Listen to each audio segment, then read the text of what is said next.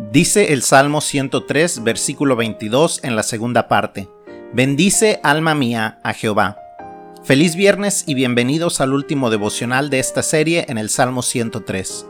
Todo este salmo nos recordó las infinitas razones por las que Dios debe ser adorado, y como vimos ayer, todo en la creación está comandado a adorar a Dios. Por esto el salmista toma una decisión intencional y le dice a su alma, a lo más profundo de su ser, Bendice a Jehová, reconoce todo lo que Él ha hecho, da testimonio de cómo Él se ha manifestado, da gracias por toda su bondad. Eso, en pocas palabras, significa bendecir a Jehová, decir todo el bien que Él ha hecho. ¿Qué tan seguido haces eso? Tanto para ti mismo como para testimonio a las demás personas, de tu boca debe salir constantemente la bendición a Jehová.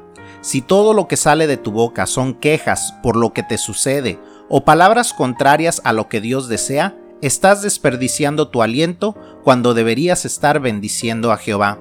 Cambia tu manera de hablar. Comienza a reemplazar lo que sale de tu boca. Cuando algo equivocado está a punto de salir, reemplázalo con una bendición a Jehová, un reconocimiento de lo que Él está haciendo en tu vida.